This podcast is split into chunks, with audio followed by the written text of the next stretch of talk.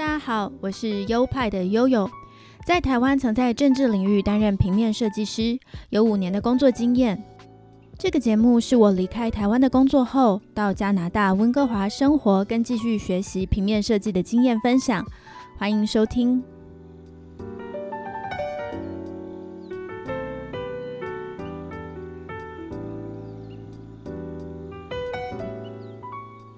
欢迎来到优派 Podcast EP 四十七。最近看新闻，发现台湾 COVID-19 每日的案例又上升了。真的很夸张，没想到两年多了，还是一波一波的高峰不止。我所在的卑诗省现在已经不公布每日的确诊数了，所以不知道疫情的趋势是怎样。这让我思考那些数字的必要性，不用每天被那些数字揪着，就正常防疫的生活着，好像心理压力就不会那么大了。之前听在中国的台湾朋友说，希望台湾政府不要把清零当目标的时候，我心里觉得，哎，是哦，真的有人有这种想法。我当时其实也赞成清零才能保住台湾，但是后来经过了一段时间，看看加拿大政府的做法，放宽了疫苗护照与口罩的政策，以及我身边有几个同学都得过 COVID-19，又好好的康复了。突然会觉得，好像跟病毒共存的生活没有那么可怕。近来又看到有人写文章说，台湾要求清零是对医护人员和整个社会的折磨。我越来越能体会这件事了。在我过来加拿大之前，在台湾每天下午两点都要准时收看卫福部的记者会，关注案例数的起伏，吓得不敢出门，吃饭也都叫外送。那个时候会觉得好忧郁哦，又加上每天都被关着。但来到加拿大，明明案例高出台湾那么多，大家还是很轻松的活着，那个心理状态真的很悬殊。但实际上，我们还是有在做防疫，戴口罩是基本。看到每个公共场所的解手液机器啊，我都会已经习惯要去喷一下了。所以大家其实可以思考一下，确诊数字是不是真的那么重要？也不要让这种例行的汇报成为自己每天的折磨。最近我所在的卑诗省真的是春暖花开，到处都是盛开的樱花。有人说春天是温哥华最美的季节，真的完全见识到了。所以我上周就趁学校作业还没有很多，到卑诗省的一个离岛温哥华岛上的维多利亚去玩。那里是一个很美的地方，其实我并不陌生。因为我妹妹就是在那个岛上的维多利亚大学念书。维多利亚大学是世界知名的学校，她所就读的是 Visual Art 视觉艺术系。她从小就很会画图，因此会选择相关的科系就读。目前她回台湾做插画接案的工作，职称叫做绘师，画风是唯美日系动漫的画风。有兴趣或需要委托的朋友，也可以搜寻他的 IG 账号，他的 IG 会账是。S 一零二八四三七 N，S 跟 N 都是小写哦。S 一零二八四三七 N，它的笔名叫做铅笔芯。OK，话题回到维多利亚上，这是一个游客到加拿大西岸常会去的一个地方。那里环境呢，比温哥华本岛还要干净，天气也比温哥华好，有很多英国统治留下来的痕迹，所以会跟欧洲蛮像的。我知道疫情之下，台湾的朋友没有办法到处跑，但主要是给你们脑海里有一个印象，以后想来卑诗省玩，也可以有资讯可以参考。好的，所以我们就来听很久都没出现的优秀单元片头吧，让我们进单元。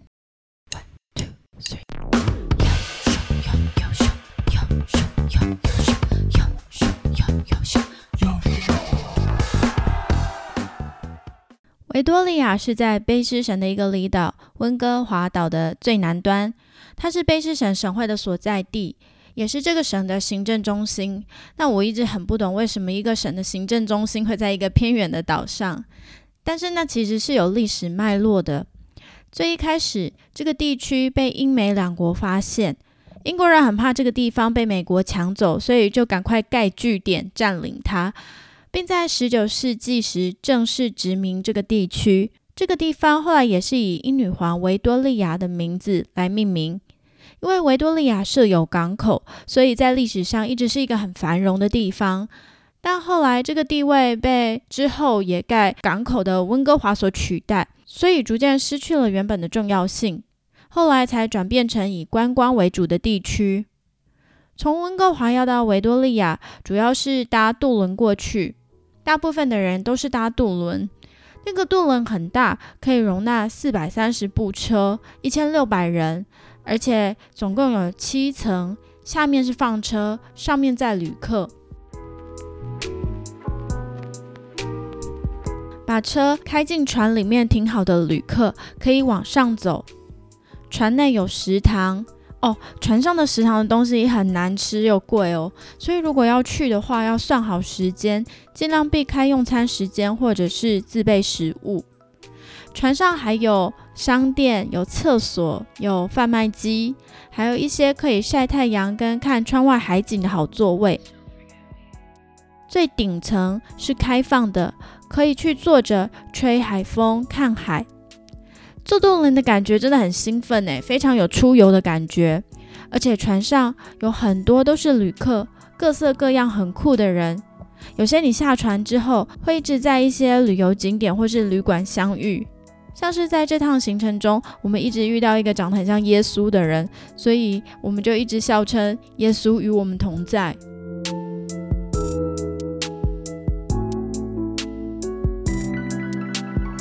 从温哥华到维多利亚这个航程大概有一点五个小时，甚至会再久一点。那我们是自行开车，所以行动很方便。我非常推荐自己开车去，或者是租车过去，因为有些好的景点其实是蛮偏远的哦。我们去的景点有一个叫 Wild Play 的地方，然后有去维多利亚市中心看省政府，有去中国城或称唐人街，还有一间据说是卑诗省最美书店的 Moon Rose Bookstore，以及附近的渔人码头。另外。跑比较偏远的地方，有像是 Mahala Skywalk，跟爱花人士一定要去的布查花园这些景点，我现在就来为大家一一介绍。然后我会很诚实的跟大家说我推荐或者是不推荐。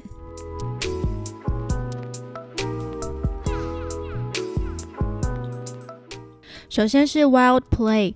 Wild 就是野的那个英文单字，W I L D，Wild Play，它是体验森林里面各种冒险活动的园区。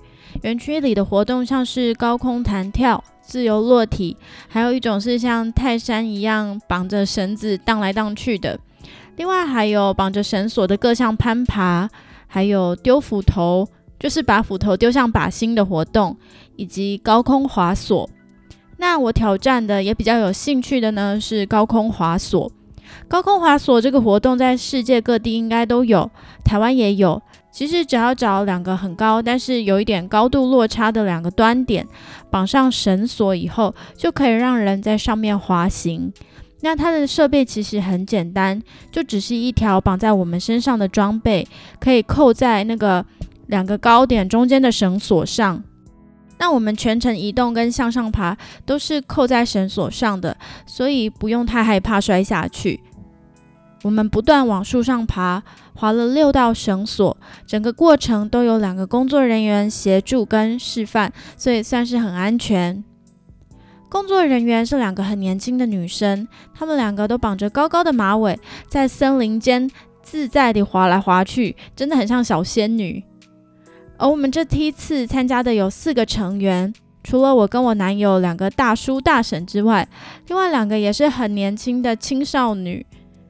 我在加拿大参加过几次这种比较刺激、高风险的活动，都不乏女生参加。另外有很多小孩，当然这次活动小孩是不能玩这个高空滑索的，但是有其他也是很刺激、爬上爬下的运动。这里的小孩真的大多是没在怕这个的。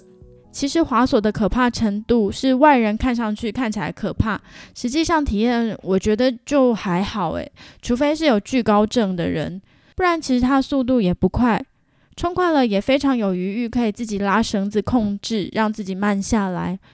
而且我自己觉得那个装备的包覆感很强，所以蛮给我安全感的。除了最糟的就是绳子断掉会出人命以外，比较惊险的状况是卡在一半没有办法滑动。所以他们规定要超过四十五公斤才能玩，不够重就会卡在半途滑不动。那我的体重刚好在边界，所以我有遇到滑到最后停在那边不能动的状况，还遇到过两次。但是因为工作人员都很有经验，让人很放心。我第一次卡住，一边觉得紧张，但同时也觉得那个状况有点窘迫，好笑。那在终点的工作人员要我背对着他，所以我就慢慢的转动自己，让自己背对着他，然后呢，用自己的手攀着最上面的绳索，慢慢的爬到终点。快到终点的时候，那个工作人员会从我的背后拉着我的绳索，把我拎回来，其实蛮好玩的。而且那个工作人员力气真的好大哦，因为他其实是要一直解救卡在半途中的人，所以他手背很有力量，能把大家拉回到终点。高空滑索的英文叫做 zip lines，我们这样玩一次，滑六道绳索，价钱大概是六十元加币，大概是台币的一千三百元。我自己是蛮推荐的哦，推荐指数四颗星，满分是五颗，因为我觉得沿途的风景很美，而且这个体验真的很特别。那工作人员的热情开朗也让我们感到非常的愉快。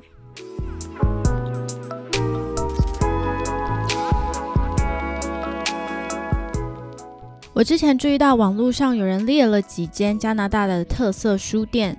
其中，维多利亚的 Munro's Book 门罗书店被国家地理杂志列为全世界第三棒的书店。第一名是在希腊一间非常夸张美的书店，第二名在墨西哥。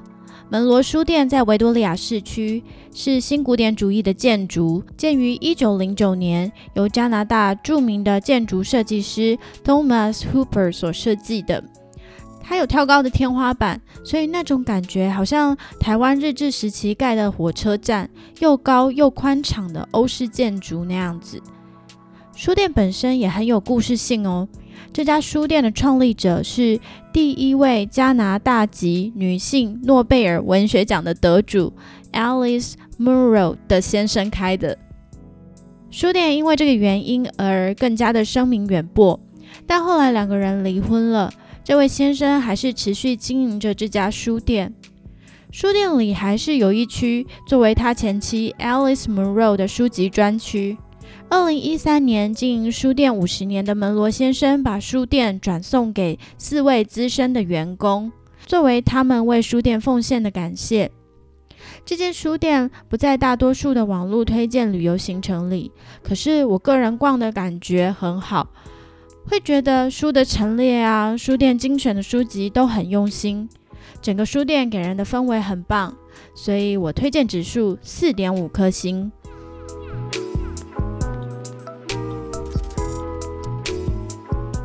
再来介绍几乎是游客必去景点的卑诗省议会大厦，它的看点也是建筑哦，它是典型的十九世纪新巴洛克建筑，所以很华丽。让你像漫步在欧洲一样。议会前呢，有一大片草坪，可以在那边坐，非常惬意。外面呢，看看坐坐是不用钱的。以前还有不定期的开放，让游客参观内部。现在因为疫情期间就没有了。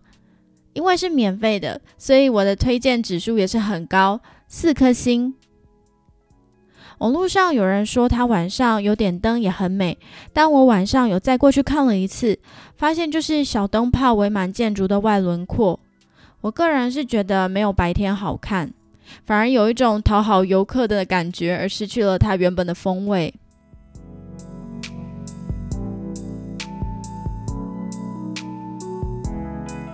那在省议会大厦附近的中国城也可以一去。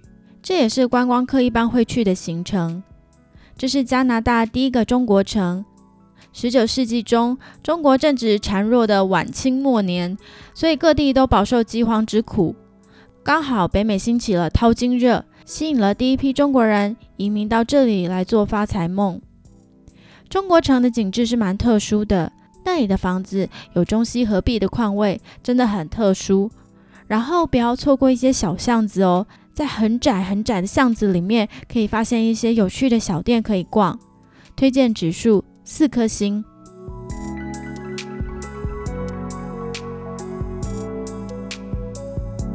维多利亚渔人码头也是很多人推荐的。那个码头小小的，但却很精彩，有几间岸边的小店、礼品店，还有美食。大家去那边会点炸鱼薯条。我不喜欢吃炸物，所以我没有试。据说是很棒。那里的风景很美，摊位的颜色也很缤纷亮丽，也是个很友善游客的地方，因为它有厕所跟装水的地方。另外有几个浮在海上的船屋，也是很有特色的哦。虽然游客不少，但是却很宁静，可以一直听到海浪拍打的声音。像是他们看到我们自拍，还会主动说可以帮我们拍合照。推荐指数四点五颗星。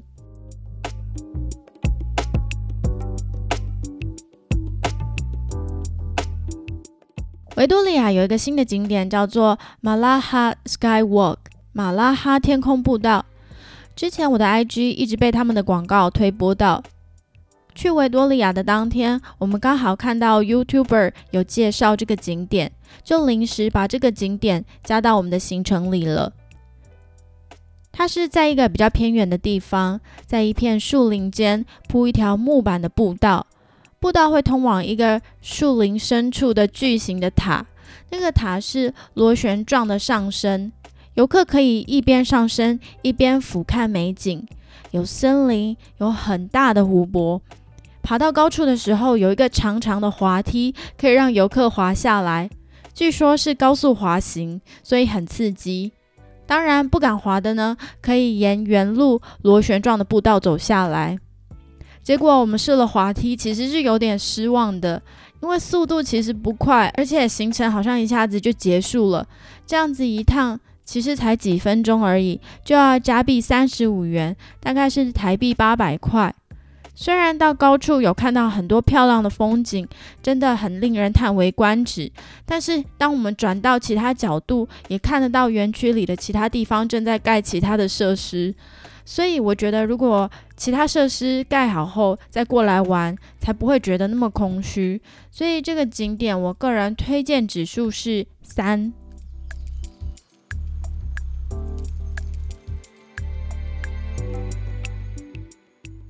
接下来要讲到我这一趟最喜欢的布查花园 （The Butcha Garden）。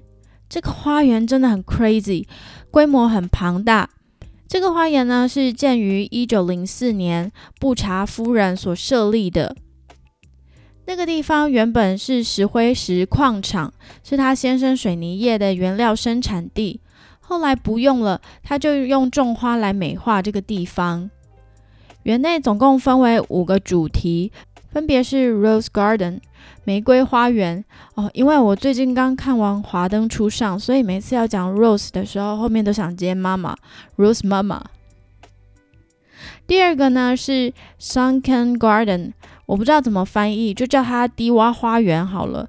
嗯，好像是有一点没有美感的翻译哦，但是它意思大概就是这样。第三个是 Italian Garden 意式花园，第四个是 Mediterranean Garden 地中海花园，最后一个是我最喜欢的 Japanese Garden 日式花园。在日式花园里面有很多日式的造景和竹子，虽然不是日本传统那种很讲究的庭园，但还是蛮有风情的啦。园内有九百多种不一样的植物。请到了大概五十位园丁全职照顾。虽然不是满园子的花都有开，毕竟花开的季节不同。像我们去的时候，玫瑰是没有开的，所以一大片的玫瑰园都是没有花的状态。六七月是开最多的花，十一月开的最少。我们到的时候是樱花盛开的四月，已经美得像人间仙境了。花像爆炸似的开满，到处也都是淡淡的清香。我真的很难想象六七月的时候会是怎样的一个光景。那它的票价呢？是随季节浮动的。像四月到六月，票价是三十五点四加币，大概是台币八百一十元。七到九月的票价最贵，是三十八元加币。那有很多东西可以看，我觉得很棒，也很值得。整个园区的风格很一致，都非常的典雅，很让人喜欢。我的推荐指数是四点五颗星。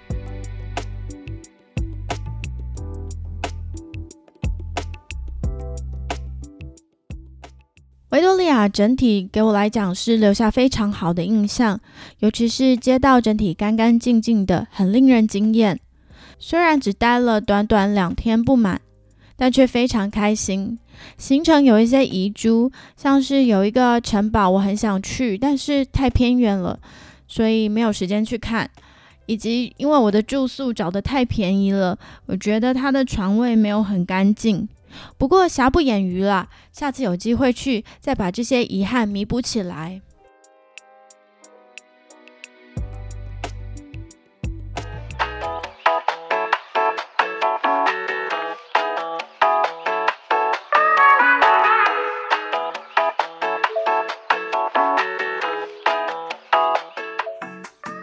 好的，那这就是今天全部的内容啦，希望你们会喜欢。喜欢的话，欢迎你们也分享给亲朋好友们。这一集也很适合推荐给爱旅行的朋友哦。节目有官方 IG，这次介绍的旅游照片我也会一并放上 IG。IG 请搜寻 U 派底线 Studio，拼法是 Y O P I E 底线 S T U D I O。最后，节目接受赞助哦，赞助的链接就在每一集的节目说明里面，欢迎不限金额的 donate。好的，那就到这里喽，我们下周再见，拜拜。